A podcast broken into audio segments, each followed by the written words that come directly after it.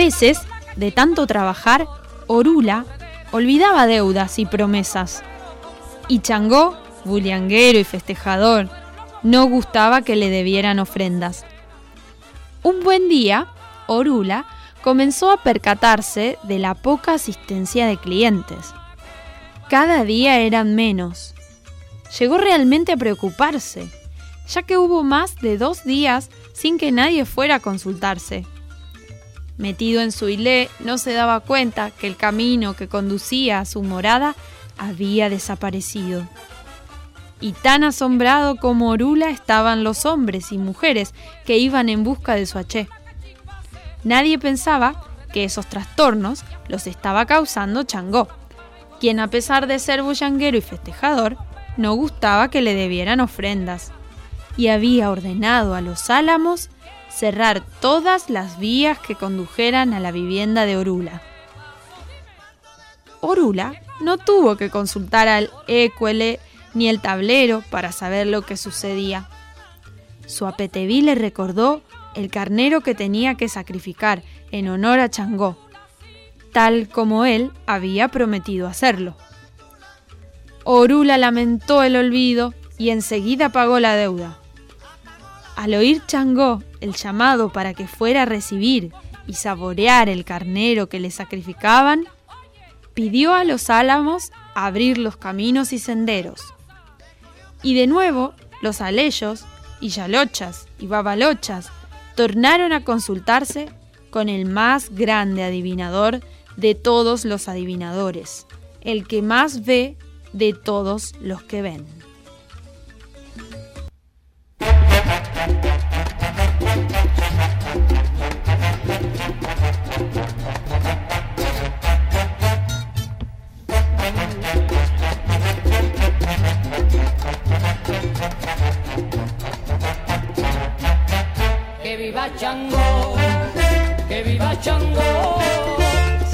Chango, que viva Chango, señores.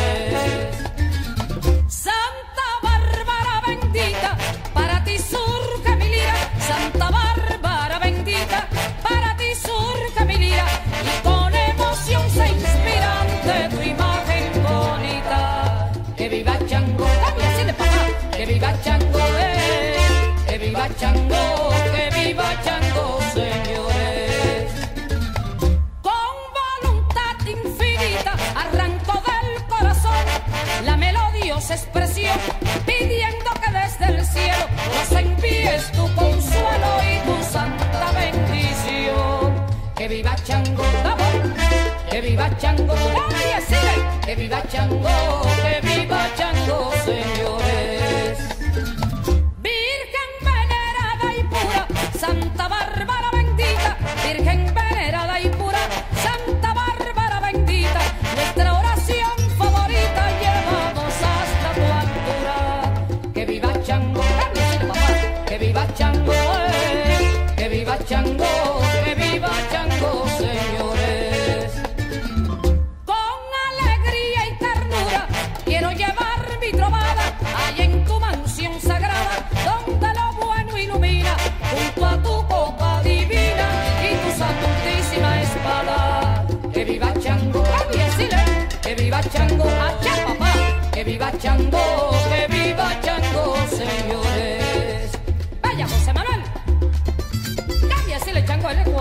ah 爸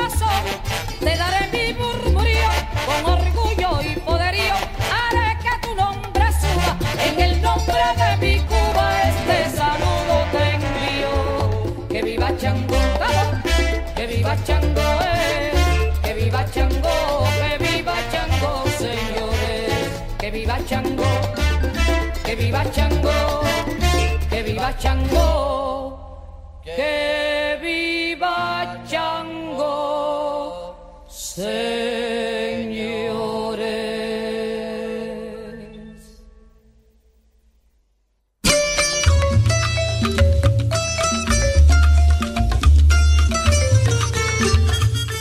Bueno, buenas noches a nuestros oyentes. Hoy arrancamos el programa conmigo. bueno, y lo que leí al comienzo, lo que les compartí, se llama De por qué Chango ordenó a los álamos borrar los caminos de la casa de Orula. Y se trata de un relato narrado en el libro Hablen Paleros y Santeros, que es una recopilación de estos relatos que se transmiten oralmente por paleros, santeros y babalaguos, representantes de las religiones afrocubanas, y eh, que el licenciado en Información Científico-Técnica y Bibliotecología cubano, Tomás Fernández Robaina, recopiló en un libro muy interesante, ya que se trata de un conocimiento que solo se transmite de generación a generación por haberlo experimentado, observado los rituales, o bueno, tener experiencias propias y anécdotas, ¿no? Se basa en la oralidad. Y bueno, seguramente habrán dicho que es orula, hay palabras y, tiene un lenguaje bastante específico. Y bueno, un poco de lo que se trata es de, mm, de por qué Chango, que es un orilla que está relacionado a la justicia, la danza, la fuerza viril, los truenos, el fuego, que es un guerrero, eh, mandó a los álamos, a los árboles, a tapar el camino que llevaba hacia la casa Leilé, que en un momento se habla de Leilé, de Orula, que es otro eh, orilla que tiene que, relación con la adivinación, ¿sí? el oráculo supremo. Se dice que Orula estaba presente cuando Lodumaré creó el universo. Por eso, como él fue testigo de la creación del universo, se lo conoce como el que el sabio y sabe el destino de todo lo que existe. Conoce el destino de todo lo que existe. Em, él puede revelar el futuro. Entonces los hombres y las mujeres van por ese camino y se dio cuenta que tenía que hacerle una ofrenda a Changó que le había prometido y su mujer, em, que también habla con otra palabra específica que ahora eh, no recuerdo bien, pero tampoco hace. Su APTV, ahí está. Su, mujer le recuerda, tiene que hacer ese, ese sacrificio. Bien, bueno, y así se arregla todo, porque entre los orillas eh, no hay historias de, recelos y, y envidias. Em, bueno, y otro dato interesante es quien entonaba el canto que cerró este relato, eh, esta canción Em, era la cantante y compositora cubana Celina González. La canción se titula Santa Bárbara y su autor es Reutilio Domínguez. Estaba interpretada por la cantante Celina González, conocida como la reina del punto cubano y simpatizante de la religión afrocubana Santería. Eh, si bien Celina González falleció el, justamente el año pasado, sigue siendo la reina indiscutible del punto guajiro y de la canción campesina, que es un género del ámbito campesina de marcada raíz hispánica, que en algún programa de estado beta estaría bueno hacer un informe aparte de este, ya que tiene varias facetas, eh, depende la zona de Cuba, es, depende, depende de los instrumentos. Bien, eh, ¿Por qué la traemos hoy también a Celina? Porque ella conformó un dúo musical con que fuera su esposo en los años 40, el guitarrista Reutilio Domínguez, y grabaron, además de un amplio repertorio de guajiras, guarachas y sones inmortales como Lágrimas Negras o El Cuarto de Tula, que es el que estamos escuchando de fondo, eh, grabaron este, este disco, que se llama A Santa Bárbara en 1948, y fusionaron la cultura campesina o la guajira con la afrocubana.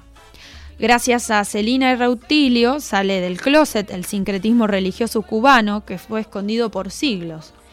Y mm, cuenta la historia que cuando Celina González cumplió 20 años se le apareció Santa Bárbara la Virgen Católica, que se sincretiza con Changó, o Changó también se le puede decir, y le reveló que si le dedicaba su devoción y su arte, la haría triunfar y la protegería toda la vida. Y así lo hizo Celina. La fórmula de combinar estas cuartetas tradicionales del cantar guajiro con temas de los orillas tuvo gran aceptación y así compusieron una serie de números similares como El Hijo de Eleguá, A la Reina del Mar, dedicado a Yemayá, o a la Caridad del Cobre, que es la patrona de Cuba y que se sincretiza con Oyun. Hoy traemos todas estas músicas y estas deidades, porque justamente el tema de nuestro programa tiene que ver con la Virgen. ¿sí? A raíz del festejo de la Virgen de Copacabana, que será el sábado, bueno, traemos como disparador esta temática. Y en Cuba se da esta particularidad del sincretismo afro-yoruba con el catolicismo. Bien, la Virgen de la Caridad del Cobre, también se la conoce como Santa María la Virgen o la Virgen Mambisa, es considerada la patrona de Cuba. Su imagen está en el poblado de El Cobre, en la provincia de Santiago de Cuba, y el 8 de septiembre es el día que se le rinde homenaje. También es, eh, muy respetada por los cultos sincréticos afrocubanos. Eh, se lo relaciona con Oyun, que es la diosa del amor y del dinero, dueña de las aguas dulces. Se conoce la historia que la Virgen fue avistada entre 1616 y 1617 en la bahía de Nipe, en el extremo este de Cuba, por tres esclavos quienes la hallaron flotando con una tablilla que decía Yo soy la Virgen de la Caridad del Cobre. Bueno, así fue trasladada a las minas de Santiago del Prado, muy cerca de la villa de Santiago de Cuba, donde justamente hay una de las mayores vetas de cobre a cielo abierto de América.